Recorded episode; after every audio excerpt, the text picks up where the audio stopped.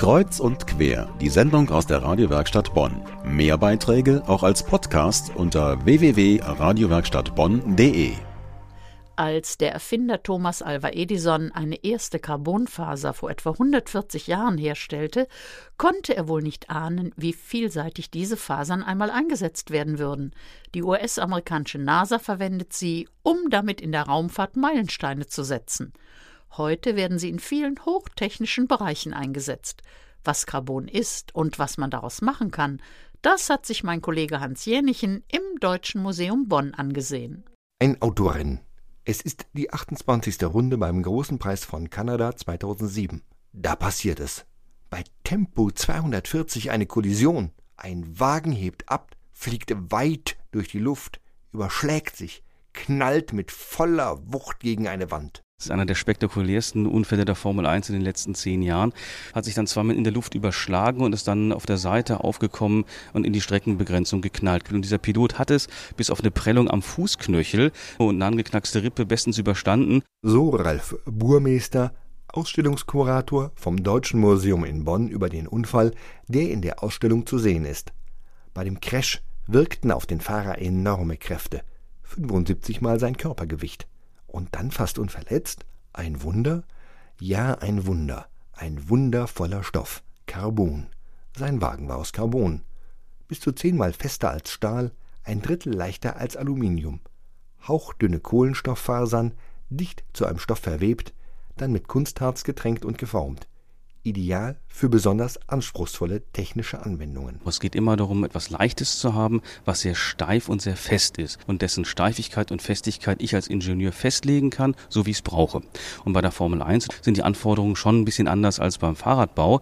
Da geht es ja auch darum, den Menschen, der da drin sitzt, zu schützen. Da hat Carbon durch seinen Einsatz seit den frühen 80er Jahren der ganzen Generation von Fahrern das Leben gerettet, denn bis dahin starben in den damaligen Aluminium-Stahlkonstruktionen teilweise als Fahrer fahrende Bombe charakterisiert von den Fahrern.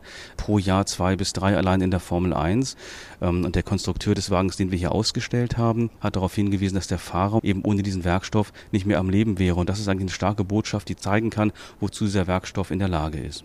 Und wie dieser hochinteressante Verbundwerkstoff entsteht, die enorme Vielfalt, was man daraus machen kann, das zeigt diese faszinierende, multimediale und gut verständliche Ausstellung zum Anfassen außer einem echten Rennwagen ultraleichte Rennräder, Hubschrauber-Rotorblätter, Prothesen, aber auch eine Geige, Designermöbel, auch ein tönender Sessel. Das ist der sogenannte Klangstuhl und wie der Name schon sagt, transportieren die Carbonfasern Töne, die wir über eine Musikanlage einspeisen. Der Stuhl selber hat keine Lautsprecher, sondern der Werkstoff selber ist der Klangkörper und wenn Sie jetzt das Experiment machen, sich reinzusetzen, dann werden Sie es hören. Es ist wieder eine hochqualitative Ausstellung in Bonn. Sie war zuerst im Deutschen Museum in München zu sehen. Dort haben die Kollegen es zusammen gemacht mit einem Verbund von Forschungseinrichtungen und Unternehmen, die sich dem Werkstoff Carbon widmen und die dessen Eigenschaften einem breiteren Publikum zeigen wollten. Eines der Unternehmen ist die auch in Bonn ansässige Firma SGL Carbon. Das Deutsche Museum Bonn hat die Ausstellung aber nicht nur einfach übernommen sondern als wir hier in Bonn die Chance bekamen, diese Ausstellung zu übernehmen, haben wir sie um einige Dinge ergänzt, die zum Schwerpunkt unseres Hauses, zeitgenössische Forschung und Technik, sehr gut passen. So haben die Bonner auch hiesige Unternehmen und Forschungsinstitute kontaktiert. Hier können Sie so ein Fahrrad im Original anschauen, das von einem mittelständischen Unternehmen aus Koblenz gefertigt wurde und das ist bei der Tour de France 2014 eingesetzt worden. Der Pilot hat damit zwei Etappensiege gebracht. Die Besucher sind angetan von der Ausstellung. Die Ausstellung ist interaktiv, man kann alles genau angucken viele Sachen auch ausprobieren. Gibt erstmal einen guten Überblick über den Werkstoff überhaupt, so für Leute, die das Wort kennen, aber noch nicht so wirklich wissen, was da genau hintersteht. Ein Glück für die hiesige Wissenschaftsregion, dass wir dieses Museum hier haben. Das findet auch Ralf Burmeister vom Deutschen Museum Bonn. Äh, das Deutsche Museum ist quasi der Louvre der Technik- und Wissenschaftsmuseen. Es gibt nichts auf der Welt, was damit vergleichbar ist. Und natürlich öffnen sich für uns ganz andere Türen. Dann äh, sagt der Name Deutsches Museum, dass da Qualität dahinter steckt. Die sieht man in unserer Ausstellung. Man sieht auch, dass wir die Dinge ernsthaft betreiben, dass wir sie mit Leidenschaft betreiben und dass das Vermitteln von Wissenschaft und Technik unser Geschäft ist seit über 100 Jahren. Und in Bonn seit 20. Für die ganze Familie.